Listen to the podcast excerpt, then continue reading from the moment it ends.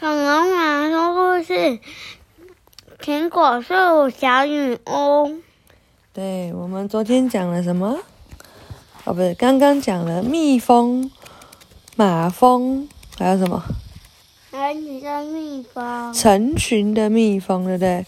现在要讲的是拜访小女巫的家。天哪！佩特娜拉最担心的事发生了，一扇紧闭的门可以阻，可阻止不了这两个好奇的小家伙。他慌慌张张地四下张望，此时又响起了第二次的敲门声。佩特娜拉急得团团转，他得立刻藏起来。可是要藏到哪里去呢？他当然能让自己隐身不见，也能把自己变成一盏落地灯之类的东西。只不过在在这个时候，他一句合适的咒语都想不起来了。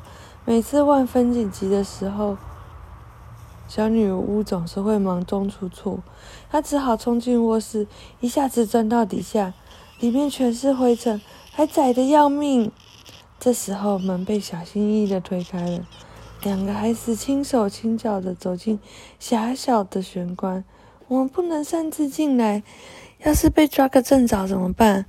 就说我们迷路啦，反正我们又不会破坏东西，你别乱碰，知道吗？快看，路易斯，一个圆圆的小客厅，好可爱呀！这里的客厅当然是圆的，因为我们在一个苹果里呀，太好玩了吧？你看那个望远镜，我打赌这一定是杰克船长的家。赌错了。佩特娜拉在床底下生气的嘀咕，他沾了一头灰尘，鼻尖痒的要命。看呐，这里不止一个房间，后面有厨房，这里是卧室。孩子们的声音越来越近了。让我看看这张床，看起来……孩子们突然安静了。佩特娜拉深吸了一口气，然后屏住呼吸，但已经太晚了。这里伸着两条腿。路易斯悄悄地说：“腿！”妹妹惊呼：“下面藏着一个人，是不是死了？”“不是吧？刚才腿好像在动，我去掐一下，你看看到底是不是活的。”佩特娜拉再也忍不住了，她大叫：“你敢！”倒退着从床底下跑出来了。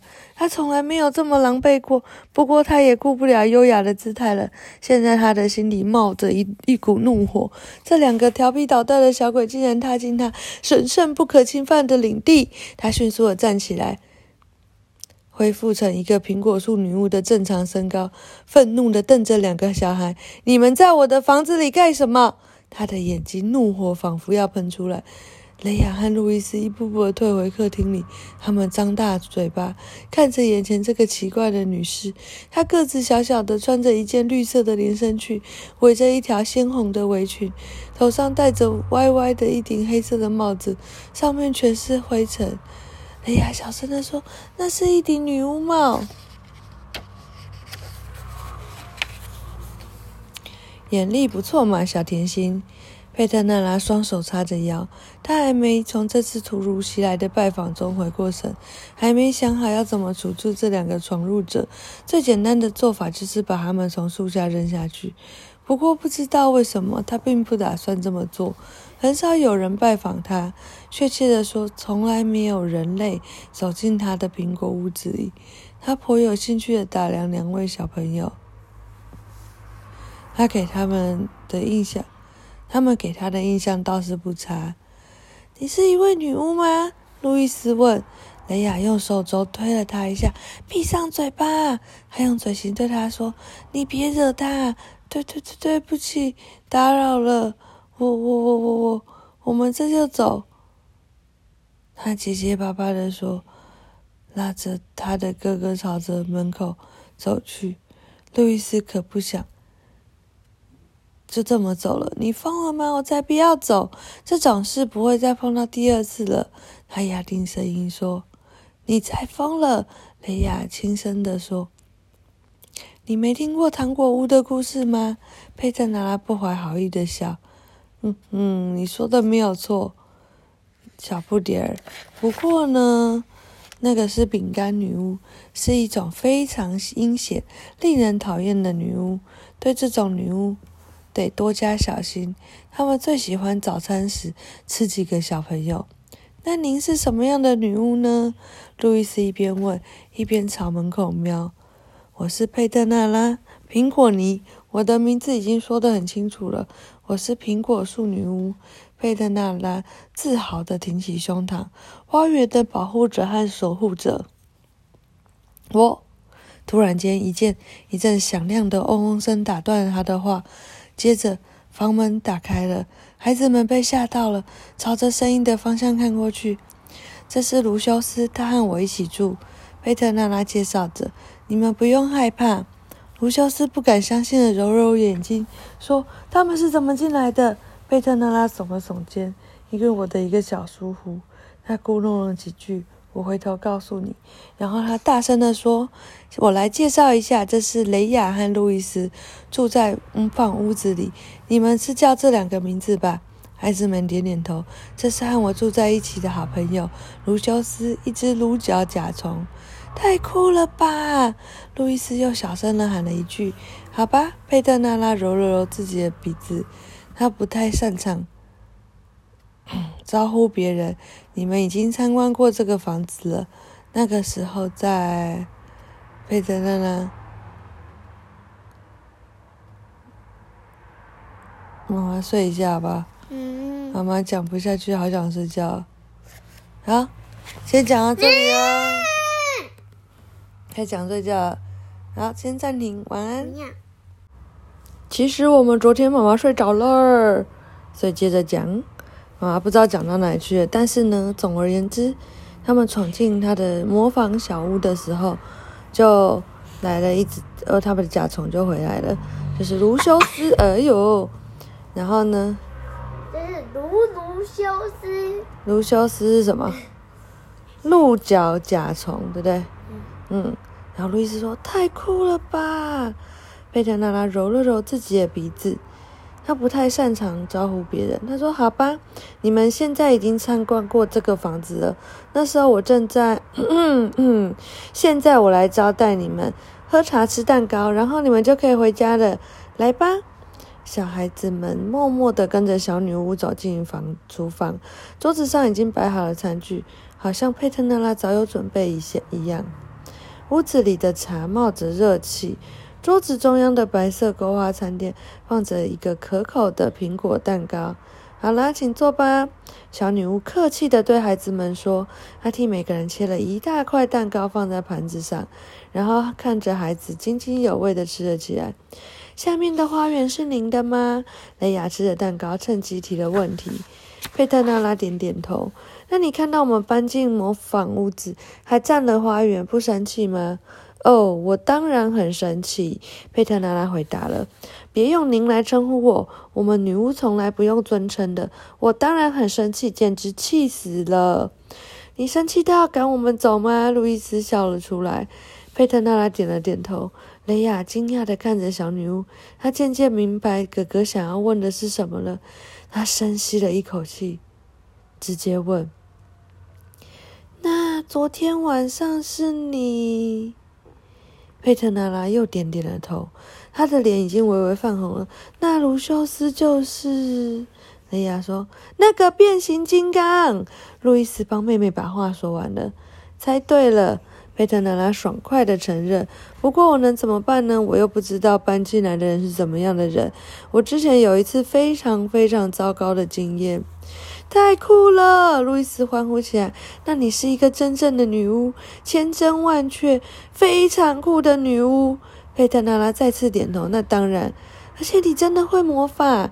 雷亚接着说：“完全正正确，就像我现在活生生的坐在你们面前这样真实。”佩特娜拉骄傲地说：“哦，拜托你变一个小小的魔法给我们看吧。”雷雷亚恳求着。哦，是啊，拜托你，路易斯激动地说。佩特纳拉微微一笑：“你们想看我施展魔法吗？好吧，要变什么呢？比方说，你可以让雷亚长出一对兔耳朵吗？”路易斯很热心的建议。“你疯了吧？”雷亚很生气。“你想要兔子耳朵？这样啊？”佩特纳拉拿起了魔杖。路易斯兴奋极了。我对女巫沼泽说：“路易斯想要一对兔耳朵。”沼泽女女巫快快回应我：“呼特波特吹了波，左边和右边各有一只兔耳朵。”噼里啪啦一阵声响之后，路易斯两边的耳朵越变越长，越变越长。他害怕的伸手摸摸自己的耳朵，怎么办？你要不要摸一下你自己的耳朵？你刚刚也听了咒语。有变长吗？没有。啊！天哪，毛茸茸的！他说：“哎呀，不是我啊！”他大叫起来：“你应该让雷亚耳朵变长的，怪你自己！谁叫你想出这个坏主意？”雷亚说着又想到了些什么。佩特娜拉，你可以让东西飞来飞去吗？小女巫回答他说：“这个最简单了，来个最经典的怎么样呢？”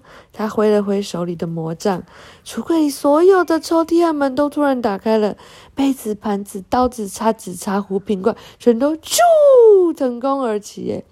佩特娜拉又挥了挥魔杖，房子里响起了华尔兹的舞曲，就噔噔噔，哎，不对，哎，华尔兹怎么样？忘记了。就反正是个舞曲啦，所有的餐具都开始翩翩起舞，他们又围成一个大圈，舞姿优雅又舒展。我头上这对毛茸茸东西怎么弄掉啊？路易斯只想解决这个麻烦。佩特娜拉用魔杖轻轻的碰了他两只耳朵，咚咚，兔耳朵就消失了。路易斯松了口气，他们能跳霹雳舞吗？他指了指那些残餐具，调皮的笑起来。你呀，路易斯。雷亚叹了口气。你猜猜看，餐具会不会跳？是的。会吧？会吗？不会吗？佩特娜拉又一挥魔杖，一串闪光小球立刻穿过屋子。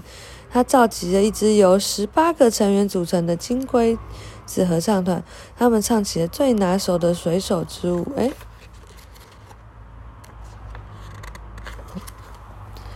终于到了分别的时候，天色晚了。佩特娜拉对孩子说：“你们该回家了，不然你们的爸爸妈妈会担心的哦。”孩子们只好不情愿地站起来。刚才奇妙的画面又在他们耳朵、呃脑海中嗡嗡作响。雷亚依依不舍地把女巫家又仔细地打量一番。要是我能留在这里就好了，他有些遗憾地说。但是路易斯已经轻轻地把他推往门口。